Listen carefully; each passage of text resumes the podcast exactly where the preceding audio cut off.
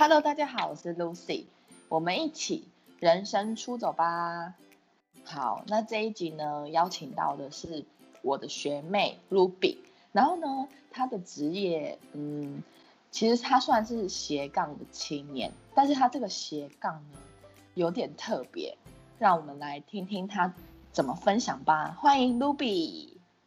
Hello，大家好，我是 Ruby，很开心可以来上 Lucy 的人生出走，期待期待这个单元期待好久了，真的吗敲完，对，呃，听到就是其他人的访问的时候，我都觉得哇，原来我的就是身边认识的人这么厉害，我都不知道。对啊，对啊，你要不要先跟大家简单的自我介绍一下？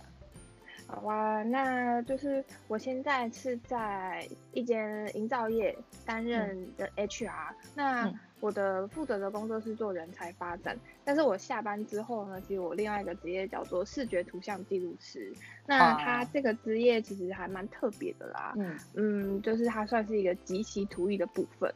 嗯，那你你自己是台北人吗？哦，我不是诶、我是伪北漂的新族人。哦，那你大学念的科系跟我就是你正职有相关吗？有，我其实就是大家认为的那种科班生，因为我嗯大学就是念那个劳工系嘛，那在嗯研究所的话是念人资，所以其实就是哦一路上去到嗯现在的工作还是人资。嗯嗯嗯。那那个，我觉得你的斜杠这个职业叫做视觉图像记录师，这个很特别，你可以简单跟大家分享一下这个职业的内容。想必大家一定可能对这个职业很陌生，你可以简单自我就是介绍一下吗？嗯，这个职业其实就刚刚一开始我简单提到它是即席图艺的部分。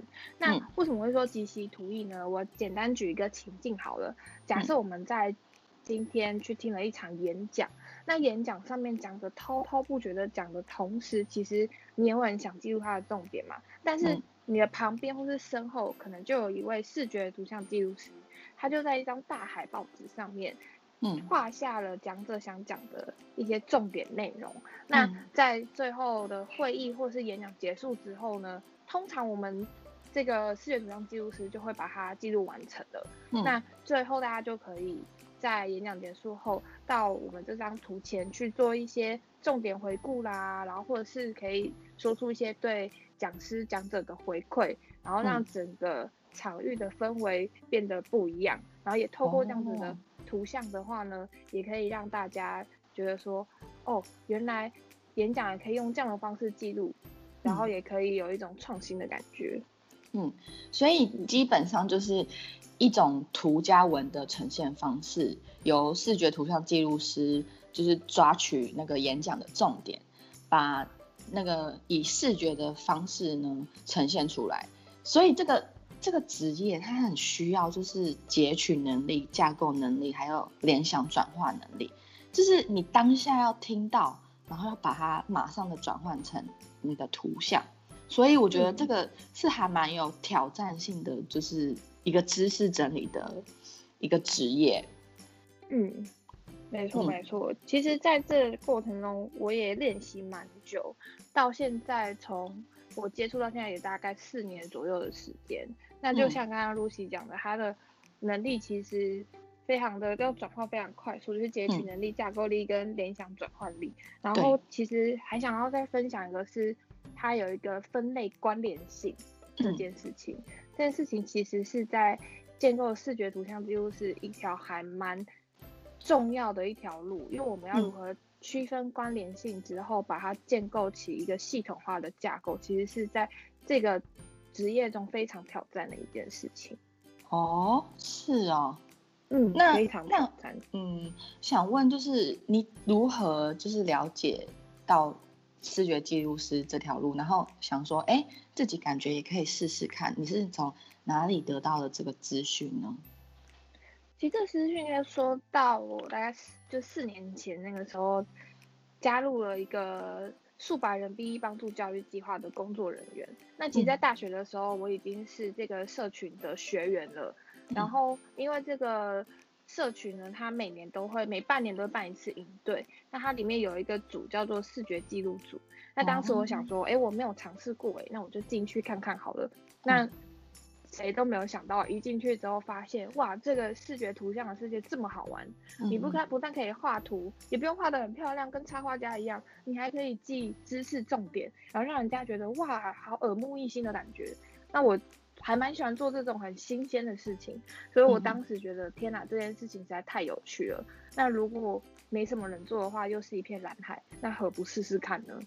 所以我就因为这个原因，就走到现在。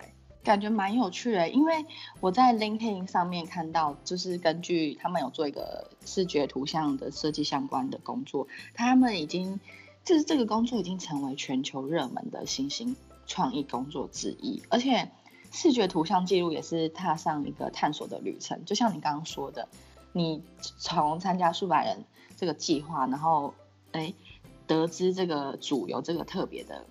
嗯，工作，然后一开始接触的时候，就是你已经觉得，哎，这个好像是可以试试看的东西，然后就是你一尝试之后，也觉得自己蛮有兴趣的，而且视觉图像记录，就是你踏上这条路的时候，你就会变成感觉是说，你会是一个这个呃听众的引导者，然后你会。嗯，积极倾听并同步会诊你所要听到的文字和对话，然后马上的输入到你的脑袋里面，然后立即转换成一个图像，所以你会是一个汇集所就是讲者的所有的呃演讲内容，然后把它变成一幅那个视觉图像。然后你刚刚有说就是不用很漂亮，是是真的吗？就是不用美没有美术底子的人，其实也可以吗？是这样吗？对，大概有八百个人问过我这个问题，然后我都会跟他们说，真的没有关系。我就会直接问他们说，你会画三角形吗？好，你说会。你会画圆形吗？会。你会画长方形吗？会。你就可以画了。真的假的？所以所以就是不用画的很漂亮嘛。可是我看你每你每一幅完成的作品都很美哎。嗯，我觉得。美这件事情啊，其实每个人都有美感。那为什么会觉得美呢？可能是我觉得每个人在对于画画这件事情，其实画画也是可以练习的。你越画越多，就会越来越好看。嗯，这个是我觉得是慢慢去叠加上去的。因为我的图不是。说真的非常非常美，但我也很偷懒，可能就只有线条啦，或者是骨头人等等的。但是有的时候在颜色运用上，在叠加起来，整个视觉的层次感就会出现，然后会引起那种美的欣赏。我觉得是这样，因为我不真的不是一个画图非常非常美丽的，因为我也不比那些美术系的插画家啦，或者是那种在画水墨画大师等等的，因为他们的这个美才是真正的美。但我觉得。美这个东西呢，就真的是看每个人的定义。那我这边会很鼓励大家，就是不要因为美这件事情去局限自己去做视觉图像这件事情。因为视觉图像最重要的就是，其实前面都有讲到很多，都跟美无关哦，就是汇集众人的意见，然后还有架构联想力、截取能力、分类关联性。其实它最重要的就是这些东西。你这些能力可以透过视觉图像训练出来，然后最后。你的逻辑会变好，嗯，这个是我从这边练习的时候一个蛮大的启发。因为透过画视觉图像的时候，我要整理系统化的架构，那这是最重要的，关它重要程度大于每根虫，所以其实这个才是最核心的关键。我觉得你说的蛮好的，哎，就是嗯，如果你害怕自己画出来的作品很丑，你就永远无法踏出这一步。去走这条路，嗯，没错，对。那像台湾呢，在投入视觉图像的工作者，其实现在慢慢已经有慢慢多起来了，就是才刚起步。那你那时候当初是因为数百人嘛，然后数百人结束之后，你是又如何去找到这个关于这项职业的更多的连接呢？你是如何勇敢投入？这一份未知的领域呢？其实我没有想很多哎，我只是单纯觉得一开始觉得做这件事情很酷，嗯，没有想太多。那后来很酷，渐渐发现兴趣居然也可以拿来赚钱。哦，嗯，对，竟然去进可兴趣可以拿来赚钱，这个让我有点 shock 到，因为以前我觉得画画，因为我小时候，其实我小时候是很喜欢画画啊，但就是画那种美少女啊，那种漂亮的那种娃娃，但就只会画那些，其他都不会。然后后来也是变成视觉图像技术之后，图库才变多，那也觉得说画画就只是个兴趣，不会觉得它可以赚钱或可以做什么，而是开始有真的有人开始找我的时候，发现哎。看来这是一条蓝海哦，可以尝试看看。那我也没有想太多，那也没有什么人在做。不过我还是有觉得，嗯，太少人做，其实还蛮孤单的。所以我有 Google 上网看，现在有没有人在做这项职业。那而且其实真的还真的有人在做，哎，但真的人很少。然后我就算蛮积极的去认识他们，因为我希望就是想要有更多的连接，也想知道说。同为视觉图像记录师，那他们是怎么练习的？那我们的想法是不是很像呢？那还有，我们可以怎么样做，让这个产业在台湾慢慢的蓬蓬勃发展？嗯哼，所以这个是我当时算是想到这边，然后就一直直直冲到现在。哇，我觉得你也是很勇敢的一个女孩，就是你想到你就会去做，就行动力十足、满分的人，真的蛮棒的。因为刚好我也喜欢这件事情，我觉得可能是因为喜欢吧，所以就会想要继续探索这个未知的领域。因为毕竟台湾没有人认识他，那你要一直去解释他的时候，你就会一直帮自己整理说，哎，那视觉图像到底是什么？然后怎么让大家知道说我在做这个东西影响力的背后有什么样的东西去建构起来的？嗯哼，嗯，那。就是现在，你已经大概踏入这个职业有四四年的时间了嘛，对吧？嗯，差不多是。那就是想问，如就是其他人如果想要邀请视觉记录师，他怎么会，他要怎么样才能找到你呢？嗯，有几个管道。第一个管道就是我自己有一个粉丝专业叫 Ruby 有话直说，那在上面的话，我会不定期更新自己的作品或者是心得。那这个地方就可以透过这个方式找到我。那另外一个的话，就我有在做一个 HR 泰斯的人资的图解，嗯，Dubi 图解的专栏。那我大概每个月都会去画一幅跟人资相关的一些工作上的图解。那在那个粉丝专也可以找到我，那就是网络的资源。那第二个，我觉得我比较幸运的点是，我比较多是做口碑行销。很多都是画过觉得还不错的，那就开始传，然后就会慢慢就会有人找我，或者是说有人可能只有认识我这个视觉记录师等等的，或是也是因为透过我才知道这个职业的人，那他们就会来找我去帮他们做视觉图像等等的，就比较多是从口碑行销开始。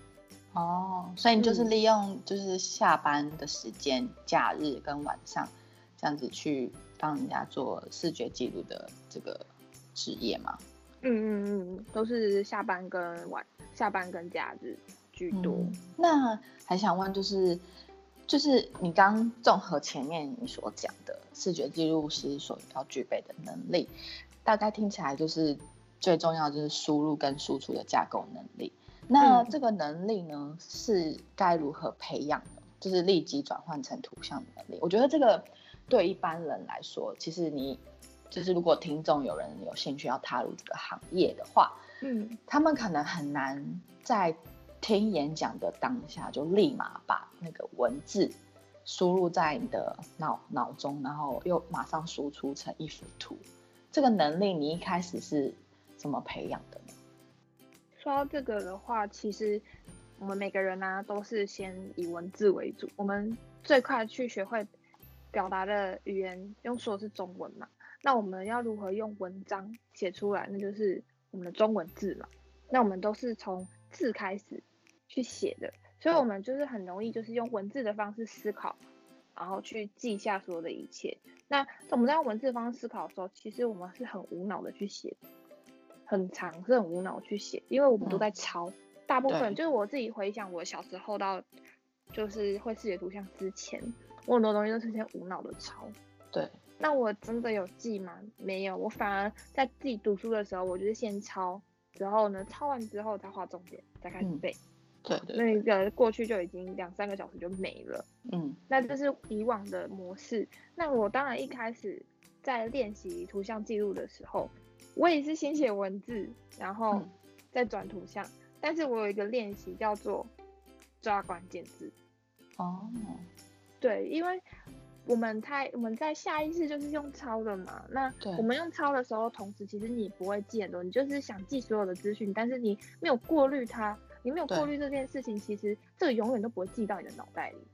对，所以其实，在听的时候是很重要的，因为我们要截取的是它的重点。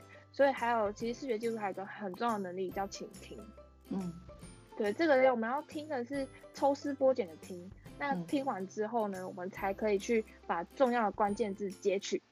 嗯那截取之后呢，才可以转换成图像。但是因为刚开始我也不会，所以我就是先记重点。那记完之后呢，花时间去把它转图。所以一开始你就是听，然后听完之后你就旁边写重点，然后再开始画，就是所以所以有这个写重点的这个过程。对我就是把这一个过程拆的比较慢，没有那么嗯及时，但就是慢慢的练习。然后后来嗯到觉得自己好像做重点这件事情好像做差不多了，那我就开始尝试。那我听到这个，我要怎么样立即让自己联想？嗯嗯，这都是一个强大的刻意练习过程。嗯，那你私底下有那个，就是因为视觉图像记录师嘛，你可能嗯会需要很很多的呃人物啊什么那些图像，就是记录在你的脑中资料库里面。就是你嗯私底下有去特别练习说，哎、我要画人，还是画动物，或者是画花或画，就是画画，你有特别私底下再去练习吗？会，其实有，就是因为你自己图库不多嘛，那你图库不不多的同时，你又要简单赶快画出来，那你必须要找资源。嗯那我当时找的资源都是 icon。嗯哼，icon 大家应该很熟悉，就是比较简大单大，家都会比较简单的图啊，嗯然后你会应用在你的简报里面嗯这些图，那这些图其实就是我的养分，我就会去找哦。一些关键字，可能我在刚开始画的时候都是接触到跟企业有关的东西，因为企业讲师什么的，因为数版很多都是企业讲师，那我画嗯。它的内容很多可能就是公司啦、文化啦，嗯。然后什么人才是资本啊，什么之嗯。类的，还有沟通等等这一些比较难去理解的词，那我就去打去 icon 找有没有像这样子的图，那我就把嗯。这些图默默记下来，然后试着尝试练习，然后就会嗯变成我的一个小图库。那小图库哦之后，我在画的时候很快就可以连接到它，我就可以画上去了。之前要沟通，哦，我有画过这张图，我就可以赶快把它画上去。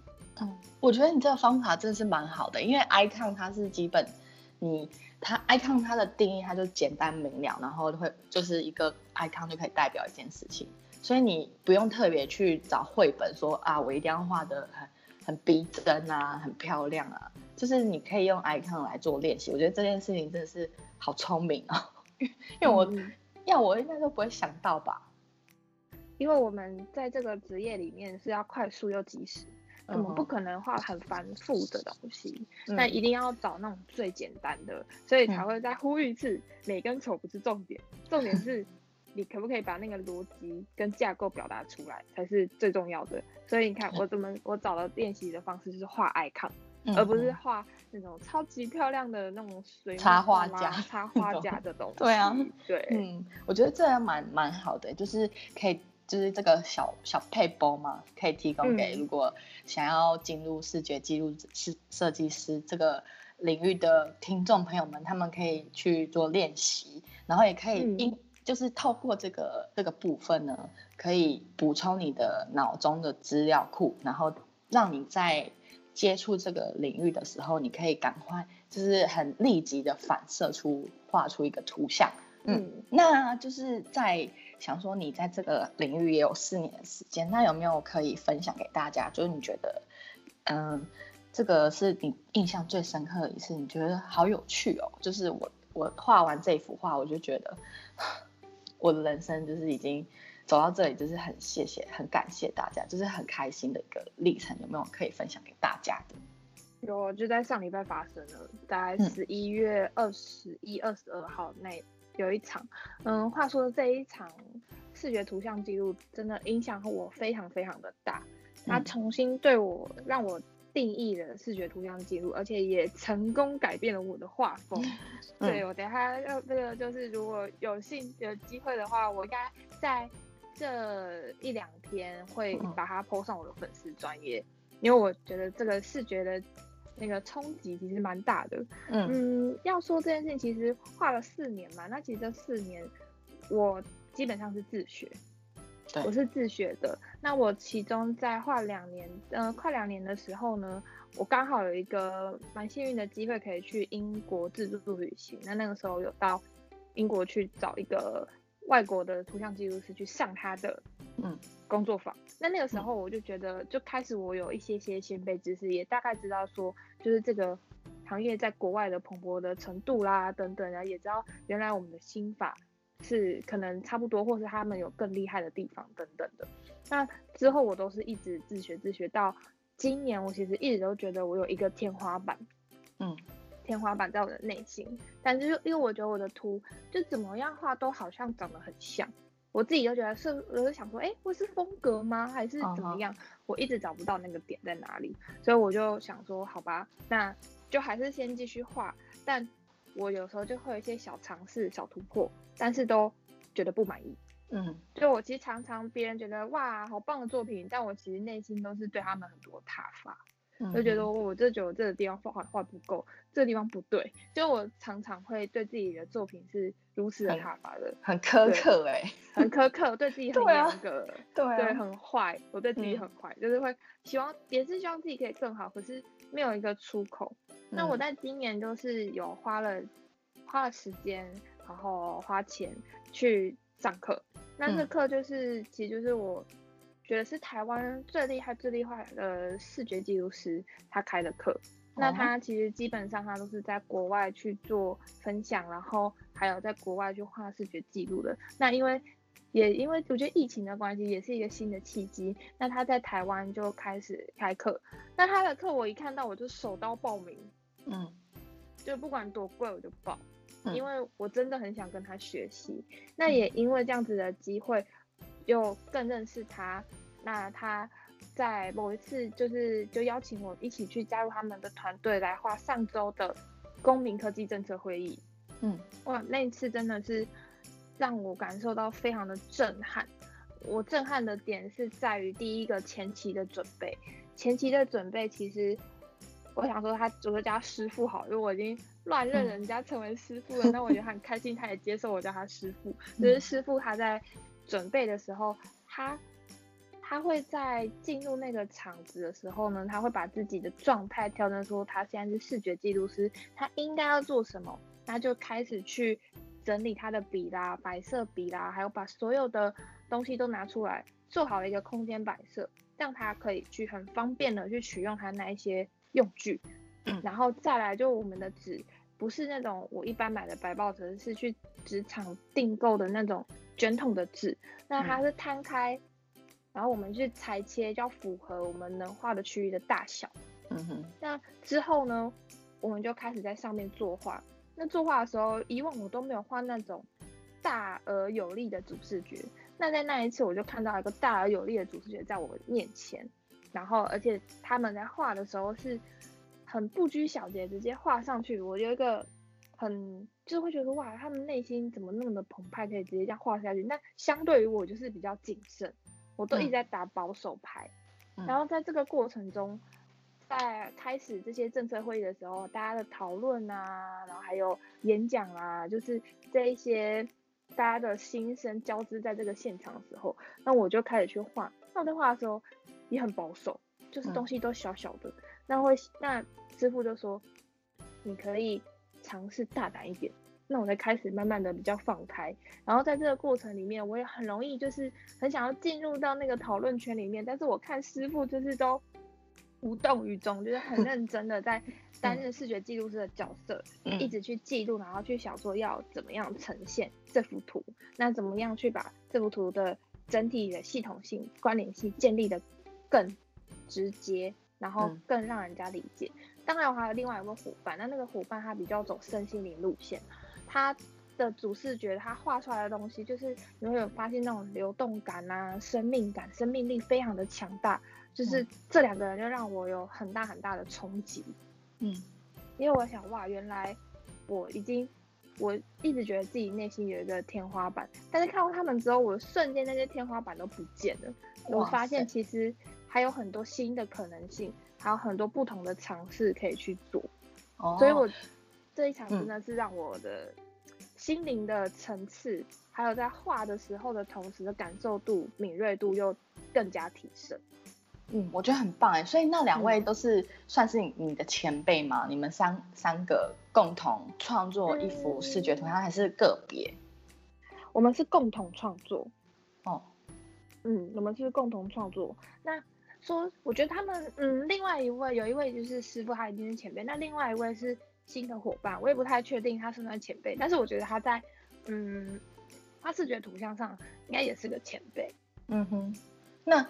就是，所以你们三个共同创作一幅视觉图像，那要怎么分配？就是当下分配，说，哎，谁要画什么部分？就是这个，嗯，分角色分配是怎么样子，在这个团队里面去进行的呢？嗯，我觉得是，我觉得蛮特别的，因为我们其实，在画的时候啊，因为我很习惯去画重点的东西，那这边的话就带了一点点理论，就是其实，在聆听里面有四个层次，那在聆听叙话四个层次里面，一跟第一层次跟第二层次，它比较属于知识型的记录，还有连接。那因为我通常我都比较画这一类的，所以其实我在截取知识面很快。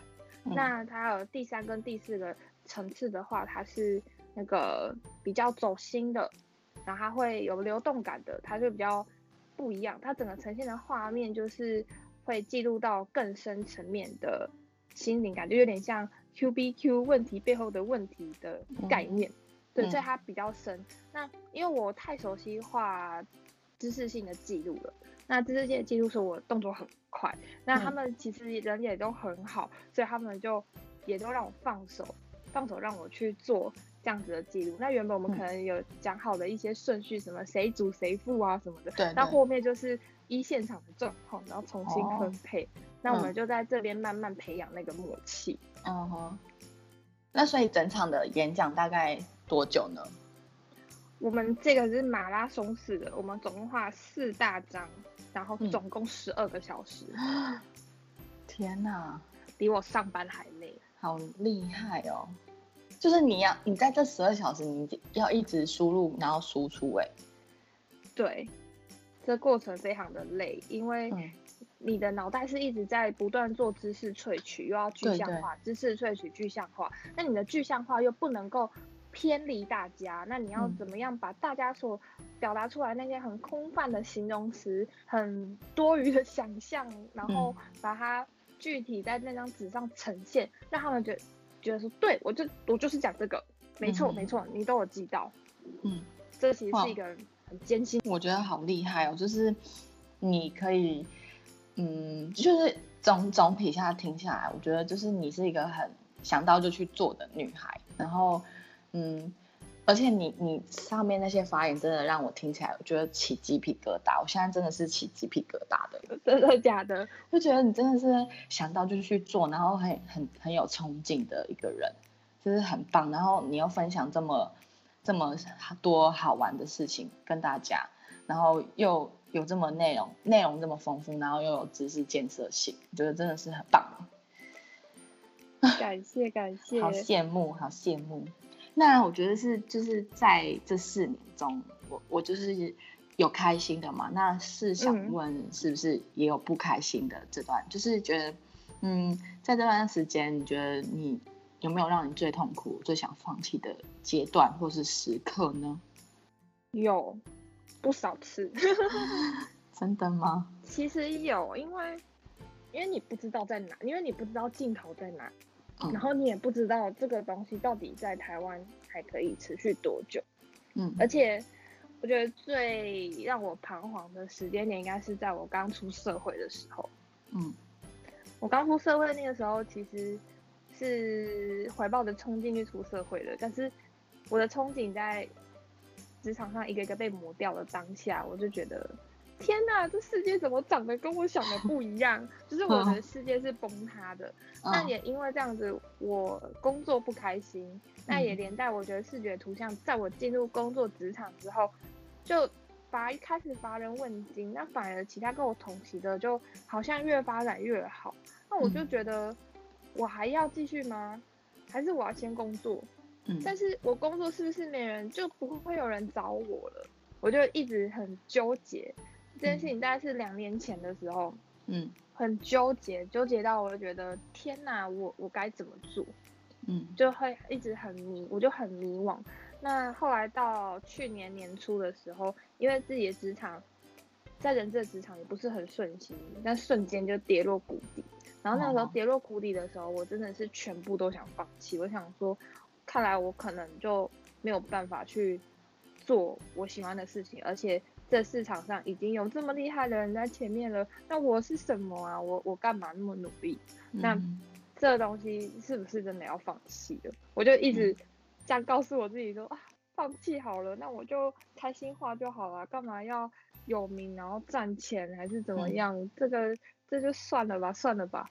就是真的曾经有这些想法，但就是在前刚出社会的那一段日子啊，嗯，就大概前半年的时候，是真的是蛮。蛮崩溃的，就是在这样子的巡回，但是我自己虽然这边嚷嚷要放弃，但我还是继续画，这才嗯，我还是画好了。因为后来有一个契机点是我在去年年初刚离职的时候，有一个朋友鼓励我，因为我一直很想做一个叫视觉履历，因为那时候我在当招募的时候发现。哇，真是大家都不会写履历耶！那人资真的，其实其实你不会写履历，你不好找工作。但其实相对人资也不好找你这个人才进来啊。对就我们是互相的。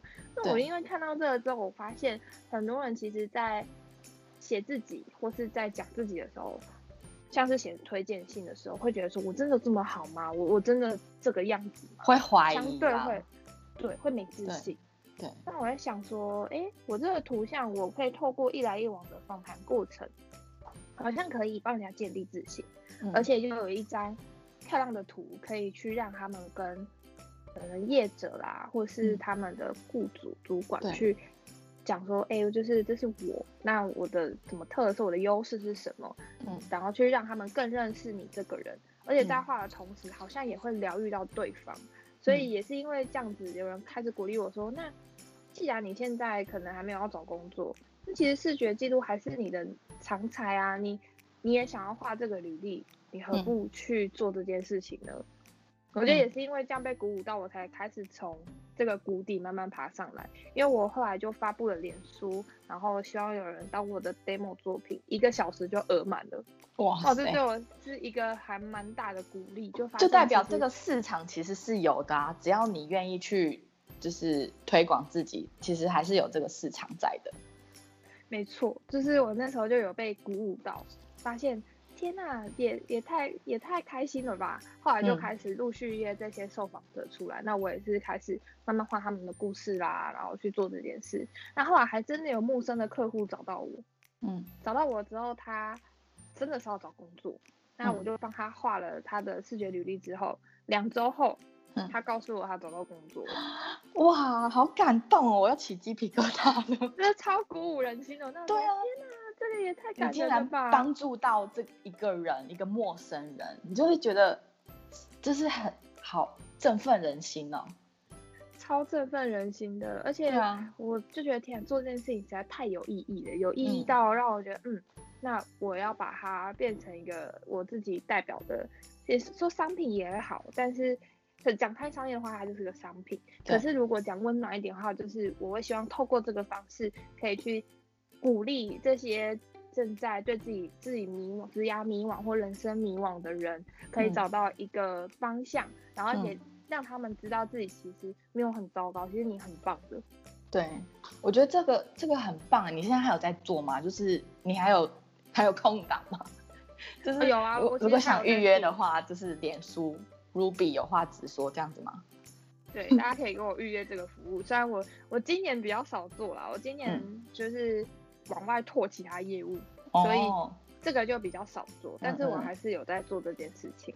好，如果就是你知道年关将近，嗯，现在那个人力银行调查哈，嗯，年前转职的朋友呢，已经慢慢陆续变多了。如果想要年前转职，然后因为 Ruby 本身又是人资，然后他又是视视觉图像记录师，所以他可以结合这两个长才，帮你画一幅完美的图像履历。如果想要有这个嗯服务的话呢，请上他的脸书 Ruby 有话直说，是这样吗？先可以，对，没错没错，先预约私讯我，私讯我去做，然后我会再告诉你这个服务的过程，然后还有会寄到东西啊，后续的效益。其实我有一个我有一个 PPT，有一个模板，对，可以可以让大家如果有兴趣的人，就是可以私讯我，我会再提供给那个有兴趣的人参考。好，那我先报名第一个。好啊，我现在预约，马上把你时间 booking 下来，因为你太忙了。对，最近真的比较忙。好，好，那就是以上听完呢，Ruby 的分享，我觉得真的是，就听完下来就觉得你是一个如诚如我上述所说，你是一个很勇敢，然后想到就去做的一个女孩。然后呢，也希望你在未来的这个。视觉记录这条路上呢，也越走越顺，大嗯，就是风风水水，是这样讲的吗？就是大红大紫啊。好，那就是想，就是最后呢，有没有送给听众的一句话，就对你目前为止你觉得帮助最大的？嗯，我觉得这个是一直啊，我想要去做，就是我希望自己可以更开放的接纳与自己不同的一切。嗯，因为。其实唯有你是开放的心去接纳每一个事物，你就不会产生对立，也不会产生讨厌的感觉，反而你会更想去理解跟了解对方在想什么，然后你也可以去打开你的眼界，去发现更多不同的新事物。所以我想要送这一句：更开放的接纳与你不同的一切，然后 open mind 的去享受跟拥抱这世界的美好。嗯。好，那我觉得这句话很棒哎，就是送给听众。然后如果有兴趣的人呢，你想要觉得哎，听完以上的分享，觉得视觉记录师，你感觉自己也可以试试看，可以去到 Ruby 的呃粉丝专业跟他私讯详细的过程，然后想必他也会很乐意分享的。好，那就是谢谢 Ruby，谢谢 Lucy，谢谢，拜拜，拜拜。